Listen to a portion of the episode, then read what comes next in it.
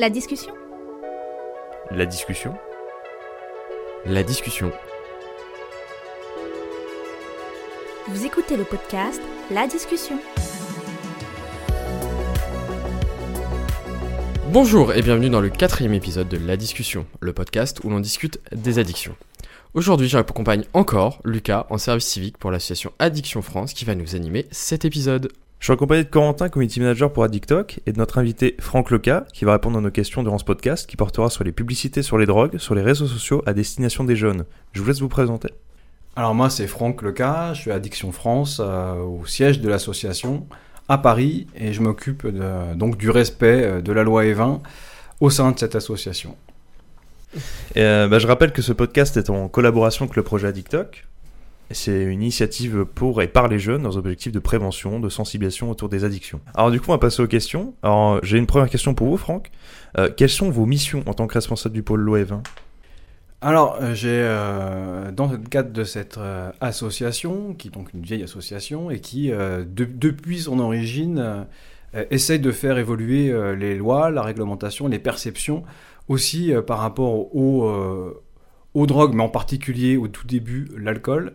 Et donc euh, elle a été à l'initiative de plusieurs mouvements euh, euh, à cet effet dont par exemple la mise en œuvre de, de la loi E20, en tout cas la, proposition de loi E20, et, euh, et donc elle a poussé pour qu'elle soit promulguée euh, à l'époque en 1991, et puis après pour la faire respecter au travers euh, d'actions judiciaires, et donc c'est moi euh, aujourd'hui qui m'occupe de, de faire, euh, coordonner un peu toutes ces actions judiciaires au regard des infractions euh, qui peuvent être relevées euh, euh, sur cette euh, loi E20 euh, au travers des différents euh, supports que vous connaissez euh, tous, hein, les, euh, les, euh, les affiches, la presse et surtout aujourd'hui Internet. On en reparlera, je pense, au cours de cette émission. Alors super, vous avez pas de la loi 20 Vous pouvez nous expliquer ce que c'est concrètement? Oui, on va commencer par ça. Ça semble un- effectivement un préalable intéressant. alors, bon, alors, il y avait euh, avant la loi E20 des, euh, des réglementations qui existaient sur le tabac, et c'était la loi Veille. Euh, il y avait aussi des réglementations qui existaient sur l'alcool avant la loi E20, mais c'est la loi E20 qui vient euh, enfoncer le clou un peu hein, sur euh, ces questions de santé publique, sur les deux grands déterminants de santé euh, euh, les plus impactants sur la santé des Français, euh, qui étaient euh, à l'époque et qui restent encore aujourd'hui euh, les, plus euh, préoccupants, hein, le tabac et, euh, l'alcool. Donc elle vient, cette loi E20, apporter euh, euh, euh, un cadre euh, pour ce qui est euh, de la commercialisation euh, des, euh, de ces euh, produits et euh, de la promotion, de la publicité euh, et de la propagande pour ces, euh, ces, euh, ces deux produits. Alors pour ce qui est du tabac, c'est interdiction totale de publicité. Pour l'alcool, c'est un cadre strict, euh, surtout en 1991, on verra que ça a un peu évolué depuis, euh, avec pour visée essentielle de protéger la jeunesse euh, de toute mise en avant de, du produit alcool, évidemment, encore plus forte, à plus forte raison, du tabac, puisque la publicité était interdite. Et est-ce que la loi E20 s'intéresse à d'autres produits? C'est vraiment exclu alcool et, alcool et tabac Effectivement, ce sont les, les deux, euh, les deux volets de la loi E20 euh, essentiels. Et est-ce qu'on la questionne un petit peu en ce moment pour euh, la faire, euh, enfin pour qu'elle s'intéresse à d'autres produits ou d'autres types d'addictions Ou c'est pour l'instant c'est pas en question ou il y a d'autres lois qui régulent tout ça? Bah, écoutez, euh, c'est euh, c'est- c'est euh, une bonne question, mais euh, la loi E20 restera la loi E20, et s'il y a des évolutions d'autres textes, ça sera d'autres textes. Mhm. Euh, je pense notamment à la loi euh, de 70 sur bah, l'interdiction euh, des, des drogues, hein, la, la pénalisation de la consommation et de la vente des drogues. Donc ça fait partie des sujets sur lesquels on travaille à Addiction France aussi, notamment au travers de la, la légalisation du cannabis, pour lesquels pour lequel on est euh, favorable. hein. Ça peut paraître paradoxal au regard de ce qu'on peut euh, dire sur la loi E20, puisqu'on est à la fois, hein, euh, Addiction France, la police du respect de la loi E20, mais on préconise d'un autre côté la légalisation. En fait, non, c'est cohérent. Euh, pour pouvoir faire, pour pouvoir parler euh, d'un produit, faire de la prévention efficace, évidemment, il faut euh, être en phase avec la réalité. Donc, euh, le fait que ça soit commercialisé, le cannabis, ça serait vraiment pas un- une grosse différence avec le marché noir aujourd'hui. En revanche, on ne serait pas favorable à, à ce qu'on puisse en faire la promotion, la propagande, Mm. comme voilà, comme c'est le cas pour le tabac aujourd'hui. Oui. Donc, ça serait quelque chose de relativement cohérent. Et finalement, il faudrait simplement adapter la loi E20 aux autres produits comportements. Oui, parce que si, si je ne dis pas de bêtises, le cannabis fait parmi des trois euh, comment, produits les plus utilisés en France au niveau des addictions. Et même, je crois qu'on est dans le top 3 européen euh, à consommer du cannabis. Donc oui, au final... Effectivement, nos chiffres en termes d'expérimentation et de consommation sont euh, extrêmement élevés. Donc la prohibition, on voit que ça marche pas, hein, en fait. hein, ça, euh, Addiction France n'a jamais été, de toute façon, une, une association prohibitionniste, que ce soit pour l'alcool ou pour le, pour le reste. Simplement, voilà, on est dans un, euh, dans un cadre où on doit faire de la prévention, encadrer la, la disponibilité et la promotion. Et euh, c'est ça qu'on souhaite en fin de compte pour tous les produits, tous les comportements. Et aussi d'ailleurs, ça serait exactement la même chose pour euh, notre souhait pour le- les, paris sportifs, les jeux en ligne et tout ça. Finalement, tout ce qui relève des, euh, des comportements et des produits dangereux, et c'est l'objectif de la loi E20 hein, pour les, les deux produits tabac, alcool, c'est qu'on ne puisse pas en parler de manière favorable ou comme on peut, pourrait parler d'un produit de consommation courante. Ce qui est assez logique finalement. Un produit dangereux, on n'en parle pas comme, comme quelque chose, euh, comme de la camomille, quoi, par exemple. Voilà, alors sur l'alcool, je vais parler de l'alcool, de ce que je connais. Alors le sujet est sur les drogues en général, mais moi je, du coup, je parle de ce que je connais le mieux, c'est-à-dire le cadre juridique de la loi E20 et de, et, euh, de, de l'alcool en particulier. Donc en fait, parler du cadre de la publicité. La publicité, en fait, euh, pour l'alcool, elle est possible en France, mais pas n'importe comment. C'est-à-dire qu'il y a en fait un... On a un cadre qui dé- définit les supports qui sont autorisés pour faire de la publicité. Euh, et, donc ces supports-là sont censés être ceux sur lesquels la jeunesse, euh, les jeunes, les mineurs, ne sont pas euh, présents. Et donc, en fin de compte, le, cadre législatif visait à, protéger la jeunesse.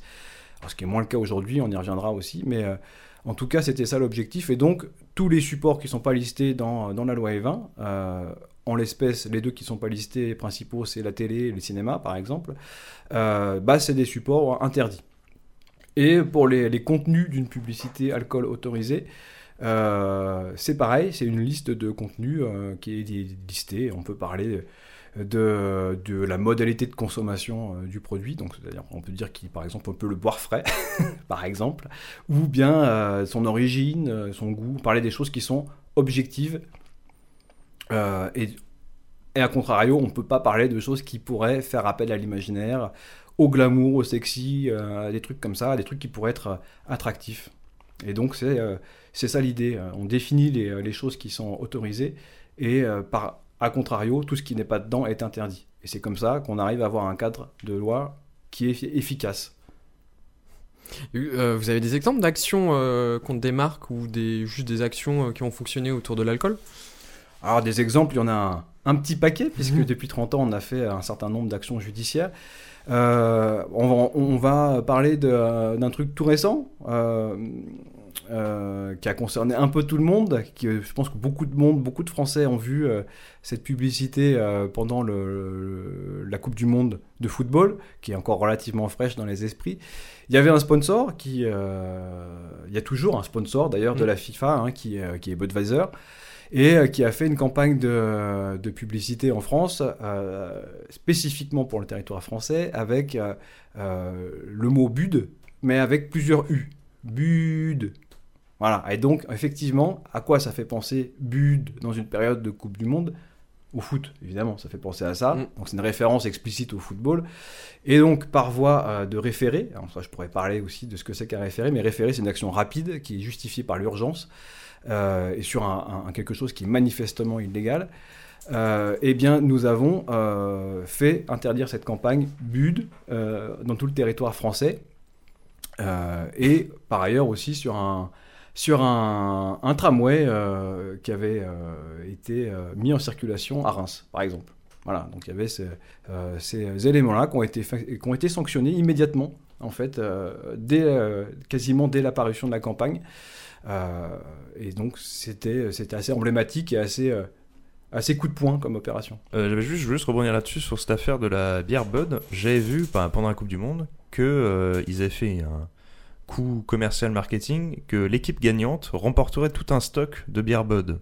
Est-ce qu'il y a eu une action derrière ça ou est-ce que ça a été peut-être sanctionné ou remarqué?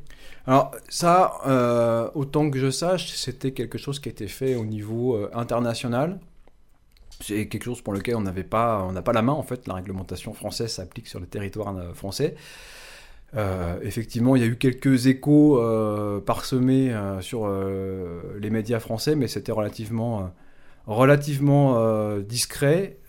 et donc, voilà, on a fait, nous, nous, ce qu'on avait à faire sur la campagne publicitaire sur le territoire. Et donc, on pouvait, on n'a pas fait. on l'a on l'a sanctionné, on l'a pointé. Enfin, pardon, pardon. On a pointé cet, élé- cet élément-là dans une communication, mais on ne l'a pas, on l'a pas poursuivi. Bah du coup, par rapport à ça, c'est quoi les limites juridiques de la loi Evin C'est une bonne question. Il y en a un certain nombre, hein, malheureusement. Elle, est, euh, elle était très bien conçue, cette loi E20, et bien, euh, et bien réfléchie pour euh, parer à- aux contournements, ou en tout cas à la majorité des contournements. Malheureusement, on ne peut pas agir sur, ces, euh, sur les contenus euh, qui relèvent de l'international. Euh, alors malheureusement, on ne peut pas agir sur les, les contenus qui re- relèvent de l'international et, sur les réseaux sociaux. Ben, finalement, comme il n'y a pas de frontières, c'est ça qui pourrait poser un peu souci. Donc ça, ça fait partie d'une première limite. La seconde est dans cette limite-là aussi, puisque le fait même qu'on puisse communiquer sur le territoire français sur Internet est un vrai souci par rapport à l'objectif de la loi E20 qui visait à protéger la jeunesse.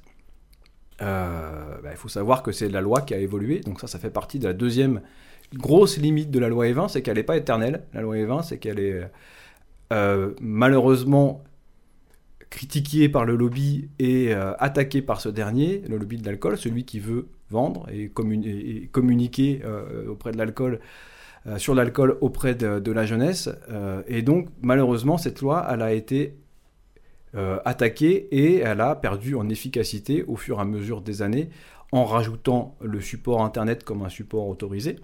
Hein, puisque évidemment en 91 on n'avait pas pensé à Internet, mais comme on n'avait pas pensé, comme la loi est conçue, euh, eh ben, en fin de compte il n'y avait pas euh, de possibilité de faire de la pub sur Internet jusqu'à ce que le législateur s'en empare et rajoute ce support comme un support autorisé. Mais bien sûr il ne l'a pas rajouté spontanément, il l'a rajouté parce qu'on lui a demandé et qui l'a demandé, c'est le lobby euh, de l'alcool hein, auprès des parlementaires.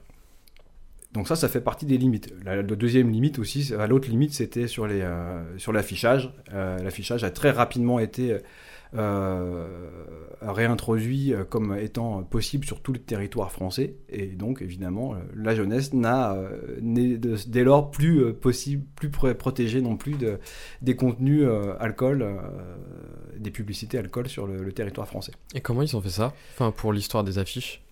Alors l'affiche, bon, c'est un peu compliqué. euh, C'est euh, euh, alors pour l'histoire des affiches, la loi de 91 prévoyait le renvoi à un décret euh, d'application, puisqu'elle euh, elle était formulée en ces termes, la loi E20, on pouvait euh, la, la propagande et la publicité est possible par voie euh, d'enseigne. Donc les enseignes, c'est euh, l'enseigne, c'est le, le truc qui vous dit, le petit panneau qui vous dit qu'à à 500 mètres il y a un il y a un, un producteur, par exemple. Mm. Donc ça, c'était l'esprit de la loi E20. hein. On pouvait faire de la publicité là où il y avait euh, euh, des producteurs. Effectivement, et l'affichage euh, a été introduit dans le débat parlementaire. Donc, possible de faire de la publicité par voie d'enseigne et d'affichage sur les territoires de production, dont la définition sera affinée par décret plus tard. Ça, c'était la loi en 91. Sauf que quand le décret a été euh, euh, rédigé, il y a eu, comme qui dirait, un combat entre le ministère de la Santé et celui de l'Agriculture. Et c'est là que finalement les dés ont été euh, lancés et, euh, et définitivement, euh, et le sort de, de- de la disposition scellé. C'est-à-dire qu'à un moment donné, il y a eu un arbitrage qui a été fait et il n'a pas été en faveur de la loi E20, il a été en faveur de, euh, des producteurs. Et finalement, cette disposition de renvoi à un décret a été supprimée au profit de la possibilité de faire de l'affichage et de la pub par affichage par, sur tout le territoire français. Donc on voit bien au travers de cet exemple que euh, des acquis sont précaires en termes de santé publique euh, et, euh, et malheureusement, on n'est pas à l'abri de nouveaux changements. C'est pour ça que Addiction France reste vigilant. Parce que là, des, même si les lois sont pour l'instant acquises, elles risquent de, il y a quand même des gens qui essayent de les faire sauter. Il y a toujours la possibilité de les, la possibilité de les faire sauter et, ou de les amender. Hein, les amender et les rendre inefficaces. C'est le souhait aujourd'hui du euh, et, et la technique d'ailleurs du, euh, du, du lobby. Hein, c'est on va pas personne va critiquer l'action d'addiction France ni euh, l'ambition de la loi E20, sauf qu'on va la rendre inefficace en rajoutant des petits amendements à droite à gauche. Il y en a eu euh, pas mal hein, depuis le début euh, de la loi E20, à 5 ou 6. euh, qui font que bah, c'est beaucoup moins efficace, en tout cas sur la portée générale du texte. Après, sur les contenus des publicités, on reste encore dans un cadre où il y a quelque chose à faire.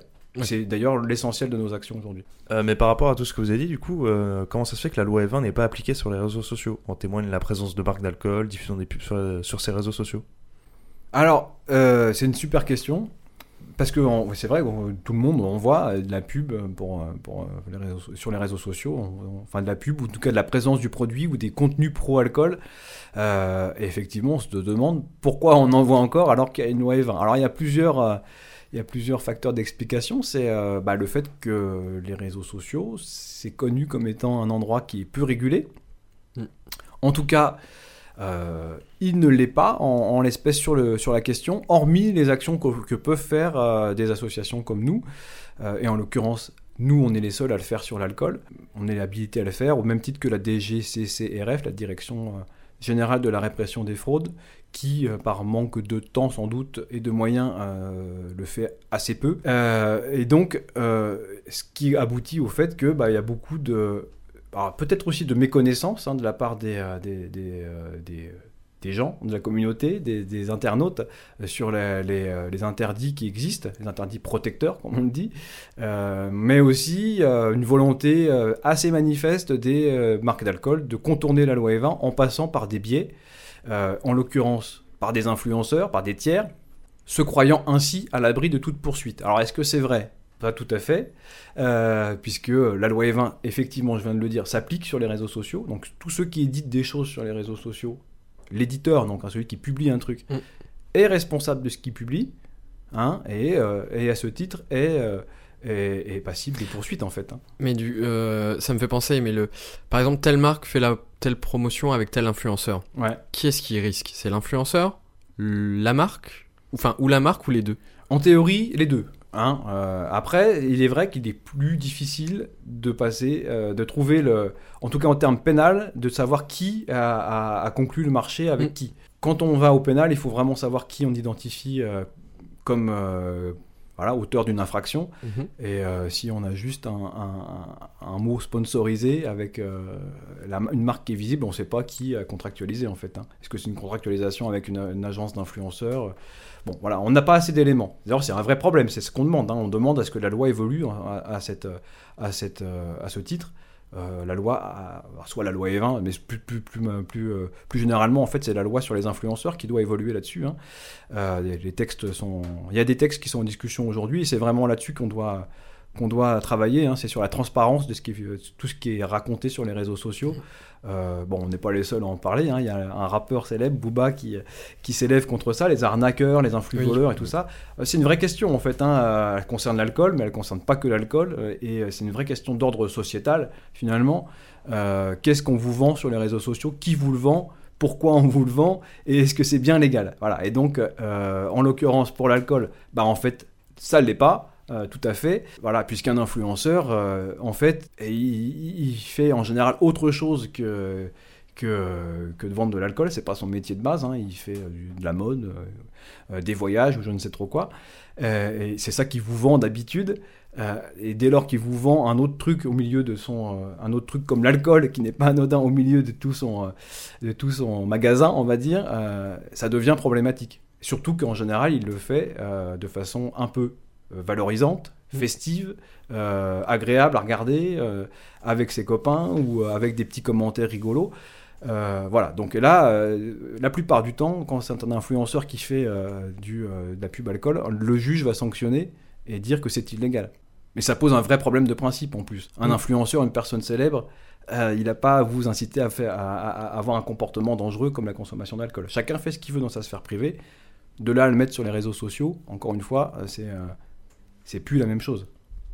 Donc, euh, imaginons s'afficher sur les réseaux sociaux en, euh, comment je pourrais dire, euh, prétextant la bonne humeur, la joie de vivre, l'amitié, tout ça, avec de l'alcool, est-ce que c'est répréhensible ça? Ben, c'est ce que je dis, c'est ce que je viens de dire là en fait. hein. C'est Mais- cha- chacun fait ce qu'il veut dans, dans sa sphère privée. Après, voilà, c'est- ça dépend qui le fait. C'est encore plus gênant quand c'est quelqu'un qui, est- qui est influent, qui a, un- qui a, un- qui a un- une, une influence, une, une aura, un, impact sur une population bah, qui par définition le suit, le follow, follower. Euh, les followers, c'est pas pour rien qu'on les appelle euh, followers et c'est pas pour rien qu'on les appelle les influenceurs. Donc ça induit un comportement sur d'autres personnes. Et effectivement, c'est ça qui est problématique. Par exemple, dans le, le droit commun, on va dire, hors influence, hors, euh, hors réseaux sociaux, je veux dire, les célébrités n'ont pas le droit de communiquer sur une marque d'alcool. Hein, vous ne verrez jamais, euh, et quand ça a été le cas, ça a été sanctionné. Il y a des jurisprudences là-dessus, euh, obtenues par Addiction France, et vous verrez jamais euh, une célébrité faire la promotion d'une marque d'alcool. Et si c'est le cas, en fait, c'est illégal. Oui, je voulais rebondir sur. Oui, concrètement, je suis influenceur, je me fais prendre, entre la main dans le sac. Qu'est-ce que je risque concrètement? Est-ce que c'est juste, je sais pas, ça peut aller jusqu'à de la prison, c'est juste une amende, etc. Alors, aujourd'hui, qu'est-ce qu'on fait Euh, Qu'est-ce que fait Addiction France? Euh, Elle va déjà chercher à responsabilité, à responsabiliser. Pardon. Qu'est-ce que fait aujourd'hui Addiction France? Euh, Elle, elle va chercher à sensibiliser les influenceurs à ce qu'ils font. hein. Mhm. Déjà, elle va leur parler en leur disant voilà, ce que vous faites n'est pas tout à fait normal, c'est pas tout à fait légal non plus, et donc vous devriez arrêter de faire ce que vous faites, en tout cas de la façon dont vous le faites. Ça, c'est un une première étape. Par ailleurs, elle, euh, Addiction France cherche à sensibiliser les hébergeurs, donc Meta, influ- euh, Instagram, TikTok, en leur expliquant que ils laissent passer beaucoup trop de contenu euh, sur les réseaux sociaux qui sont illégaux. Donc ça, c'est pareil, on n'est pas les seuls à le dire, mais sur l'alcool, c'est manifeste. Et euh, en fin de compte, les moyens de signalement des contenus illégaux sur les plateformes sont extrêmement parcellaires et pas très efficaces. En tout cas pour ces contenus.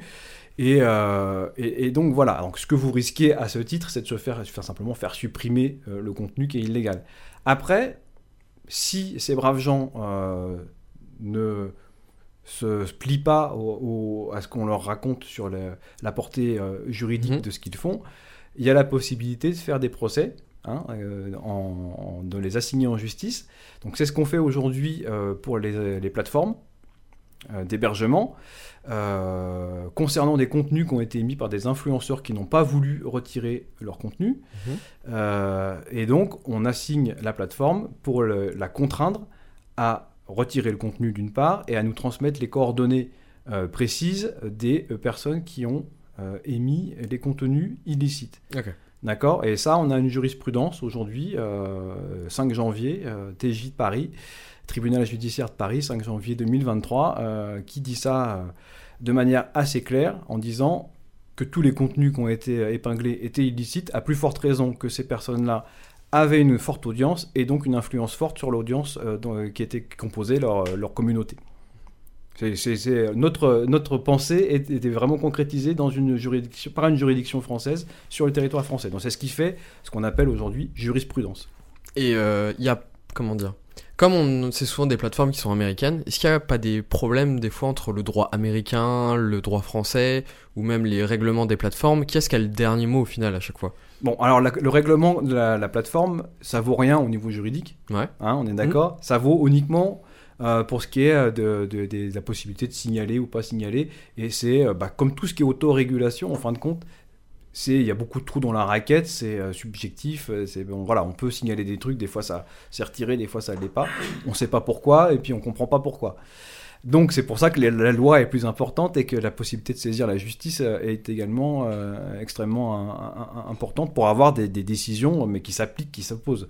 Et par rapport à l'internationalité des, des- plateformes, effectivement c'est la vraie question. Nous aujourd'hui on assigne en justice Meta Irlande. Pareil, TikTok, c'est Irlande aussi. hein.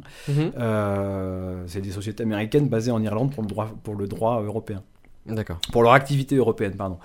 Et donc on assigne, donc c'est un peu plus complexe au niveau juridique, mais c'est possible, tout en respectant un, bah, une procédure législative hein, qui, pour les plus curieux d'entre vous, qui, qui est issue de la loi confiance en l'économie numérique de 2004 qui, voilà, qui régule l'activité des plateformes, des hébergeurs, des éditeurs. Et donc, nous, notre action, elle combine un peu cette loi-là avec la loi E20. J'aimerais bien faire un parallèle euh, de tout ça avec euh, les paris sportifs justement, parce que ces derniers temps on voit pas mal de publicité autour des paris sportifs. Non, pendant la Coupe du Monde on a vu plein, et euh, j'en vois à la télé, sur les réseaux sociaux, de la part d'influenceurs qui font de la pub par rapport à tout ça. Est-ce que c'est quelque chose qui vous touche actuellement à Addiction France? Est-ce que vous pouvez me dire quelque chose là-dessus? Oui, et puis pour préciser ta question, on est bien d'accord que les jeux d'argent peuvent être des addictions. C'est pour ça que Addiction France peut s'y intéresser. Alors effectivement, euh, c'est aujourd'hui reconnu euh, comme une addiction. Euh, au titre du DSM 5, bien connu de nos amis addictologues. bon, effectivement, ça fait partie des choses sur lesquelles on peut s'intéresser, ça fait partie des addictions et ça fait partie des sujets véritablement qui, qui, nous préoccupent à Addiction France. je vous en parlerai tout à l'heure, puisqu'on a des projets sur, sur cette thématique-là qui visent à, à, juguler un peu le, le phénomène. Sachant que malheureusement, contrairement à l'alcool, il n'y a pas de loi E20 pour le jeu. Hein, il y a un cadre législatif qui est venu d'ailleurs assez tardivement après la légalisation des, paris sportifs. Donc là, les, comme, pour l'alcool ou le, tabac, c'est un produit, euh, enfin en tout cas c'est un produit, c'est une activité qui est autorisée en France hein, depuis 2010, hein, il y a eu une loi là-dessus. À l'époque, extrêmement peu régulée ou mal régulée euh, en termes de marketing et d'encadrement de la pratique. Aujourd'hui, euh, depuis euh, quelques années, il y a euh, un cadre législatif un peu plus contraignant et qu'il l'est encore davantage avec la mise en œuvre, la mise en place pardon, de, l'autorité nationale du jeu, hein, qui est une autorité administrative indépendante qui, comme le CSA pour la télévision, va euh, essayer de réguler euh, les pratiques du secteur. Hein, les pratiques du secteur, ça veut dire avoir un dialogue avec les opérateurs, euh, leurs opérations de promotion, leur stratégie promotionnelle, la façon dont ils ciblent ou pas les, les, les communautés sur Internet, etc. Donc là, il y a une autre, contrairement à l'alcool, il y a une autorité de régulation Hein, euh, qui, euh, qui, qui, vient euh, agir, avec un cadre législatif qui est, qui est plus souple pour, que pour l'alcool, notamment pour ce qui est de la promotion et du marketing. parce que si je dis pas de bêtises, c'est interdit au moins de 18 ans, les jeux d'argent. ça, c'est le point commun avec l'alcool, c'est interdit aux mineurs. Mm. Après, voilà. si c'est aussi efficace que pour l'alcool, hein, parce qu'on sait aujourd'hui que la vente d'alcool est interdite aux mineurs. Mm. depuis 2009, le loi 20 en 1991, c'était 16 bah, ans. Ça, bah, ça me fait penser, qu'est-ce que risque par exemple un, euh, je sais pas, quelqu'un qui vend du, comment, qui vend des cigarettes ou de l'alcool, euh, qu'est-ce qu'il risque qu'il en vend à un mineur? Bah, C'est pareil, c'est, euh, alors c'est, le tabac c'est une, contravention et pour le, pour le, l'alcool c'est pareil, c'est une amende. Donc voilà, c'est pas, mais c'est pas respecté. On sait très bien que c'est pas respecté. La mhm. vente, euh, la vente de tous ces produits n'est pas respectée. Est-ce qu'il y a des pistes de réflexion pour que justement les comment les, les vendeurs comment euh, appliquent la loi au final, soient plus stricts vis-à-vis de la, la, loi et qui ne vendent et qui au final ils ne vendent plus au moins de 18. Est-ce qu'il y a des pistes de recherche là-dessus euh, Il y a des pistes de recherche, euh, effectivement. Il y a aussi des projets euh, menés par Addiction France sur le sujet. Mhm. il y a également des expérimentations menées par la MIPDK, Mission interministérielle de lutte contre les addictions, euh, placé auprès du Premier ministre qui vise à un, donner des instructions aux préfectures pour euh, mener des opérations de contrôle et de suivi de ces, euh, mhm. de ces, de ces pratiques bah, qui sont quand même un peu choquantes, puisqu'il y a une réglementation, mais elle n'est pas respectée. D'ailleurs, pour l'alcool, j'en profite pour dire que c'est quand même l'amende n'est pas très très élevée, hein, c'est 7500 euros, mhm. c'est-à-dire que c'est pas beaucoup quand même pour une infraction comme ça. Euh, surtout si, euh, voilà, si, si, euh, si elle est répétée, c'est pas non plus, c'est pas non plus très très dissuasif quoi. par rapport à tout ce qui est bah, vente aux mineurs, on voit quand même que pas mal de pubs, enfin je trouve personnellement que les pubs de jeux d'argent et de paris sportifs essayent de montrer un côté cool et branché, jeune à mm. tout ça. Donc ça vise un petit peu les jeunes, enfin peut-être même les mineurs, mais bon ça je, sais pas trop. Euh, comment on pourrait essayer de faire comprendre aux jeunes, par exemple, que c'est dangereux, qu'il y a peut-être un réel, une réelle dépendance et addiction qui peut être euh, vraiment euh, très dangereuse? Alors, en toute modestie, hein, moi je suis pas un acteur de prévention, donc je suis pas, euh, pas les compétences euh, que, vos, nos collègues de la prévention peuvent avoir sur la question. hein. Mais euh, on a quelques idées néanmoins. Euh, en tout cas, déjà, ça commence par euh, réguler le marketing. Euh, effectivement, nous, on pense que euh, l'influence sur les réseaux sociaux doit être extrêmement euh, jugulée. Hein. Ça fait partie des projets de loi hein, aussi hein, sur la, question, en espérant que ça puisse passer, voir qu'il n'y ait plus de publicité par les influenceurs sur les réseaux sociaux, puisque c'est bon, comme pour l'alcool, ça pose les mêmes problématiques. C'est une activité qui peut être récréative, mais malheureusement, elle est souvent aussi euh, risquée, euh, notamment euh, sur les esprits les plus jeunes qui peuvent avoir des fausses croyances, hein, évidemment. des croyances erronées, comme on dit dans, dans le milieu des addictions, et, et- donc s'imaginer qu'on peut bah, vivre de ça, faire vivre des paris sportifs, gagner de l'argent, voire même payer un toit à sa daronne, comme le disent certaines publicités, euh, qui ont été d'ailleurs estimées illicites hein, par, la, dite ANJ que j'évoquais tout à l'heure.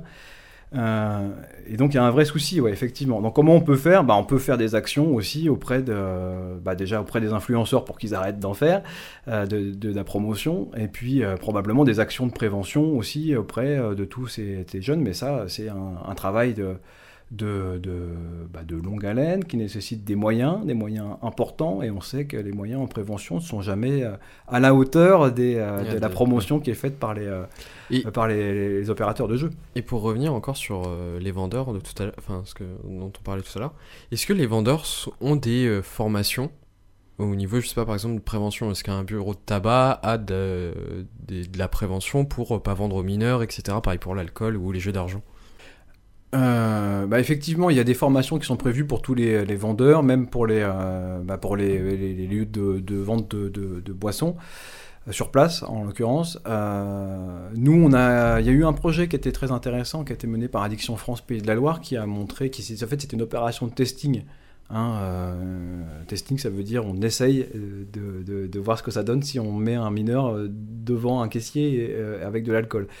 Et ça a montré que bon, euh, 93% des, euh, des, euh, des passages euh, de mineurs euh, pouvaient acheter de l'alcool euh, pour 93% d'entre eux, ce qui est vraiment euh, majoritaire, plus que majoritaire même. Euh, Et donc, euh, et ce qui est intéressant de noter, c'est que tous euh, ces, euh, ces supermarchés, tous ces lieux de vente avaient été sensibilisés. On leur avait proposé des formations en amont.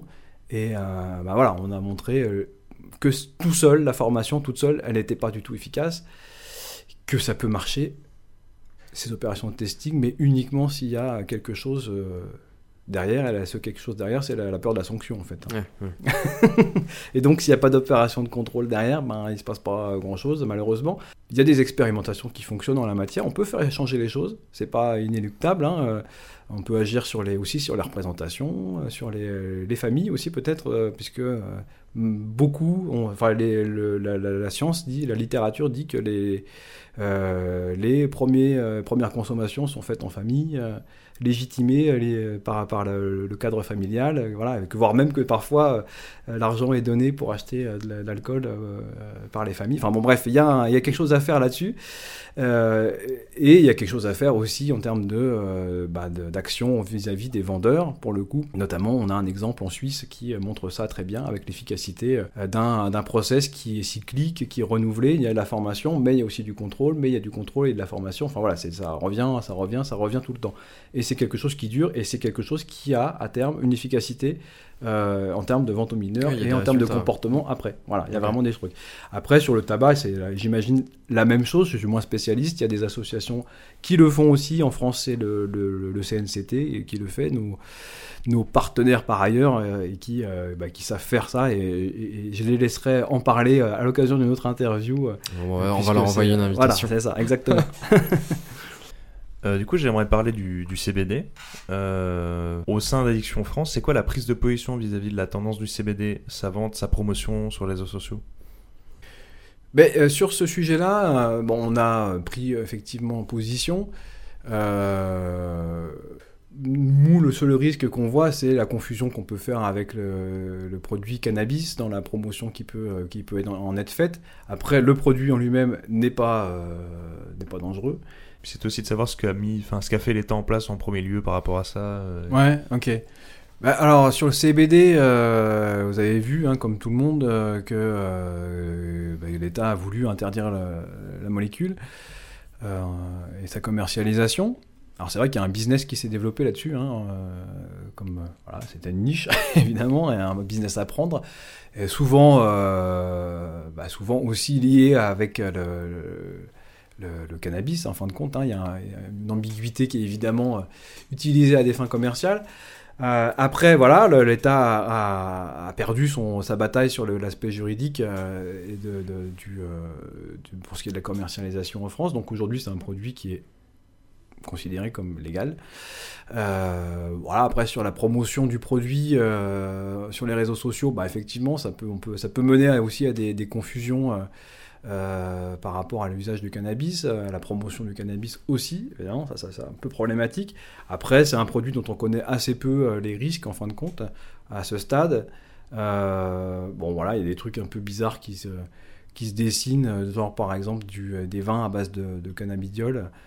Bon, c'est un peu n'importe quoi aussi. Enfin, il y a des trucs un peu faux qui peuvent être aussi développés hein, sur les, aspects relaxants, euh, voire thérapeutiques. En tout cas, sur les aspects thérapeutiques, ça c'est problématique puisque ça, ne- voilà, on n'a pas le droit de le, de le faire, sauf si c'est reconnu comme un médicament. Or, on n'est a priori, à ma connaissance, pas reconnu comme un médicament à ce stade. Donc on est sous une forme de charla- charlatanisme au final. Bah, moi, je, je suis pas consommateur, je Mm. sais pas ce que c'est. Peut-être que ça a un effet relaxant. Après, Mhm. est-ce qu'il y a une littérature là-dessus? Est-ce que ça- Ouais, voilà, bon, ok. j'en sais rien. Et puis voilà, donc, ce qui est important, en, comme pour tout, les, toutes les choses, c'est de de s'appuyer sur des éléments probants, de la science, Mm. euh, comme on a toujours fait Addiction France. Là aujourd'hui, bon, on est un peu juste pour avoir un, un- voilà, une position très tranchée sur le truc. Après, je- à ma connaissance, c'est aussi un produit qui se fume, donc ça reste un produit inhalé, donc avec les risques que ça, Ouais, pour, sûr, pour- comme le tabac, le cannabis, etc. Donc c'est pas anodin non plus. Hein, euh, c'est quand même, ça reste quand même un, là, l'inhalation reste un produit, une- une- un comportement mortel. hein.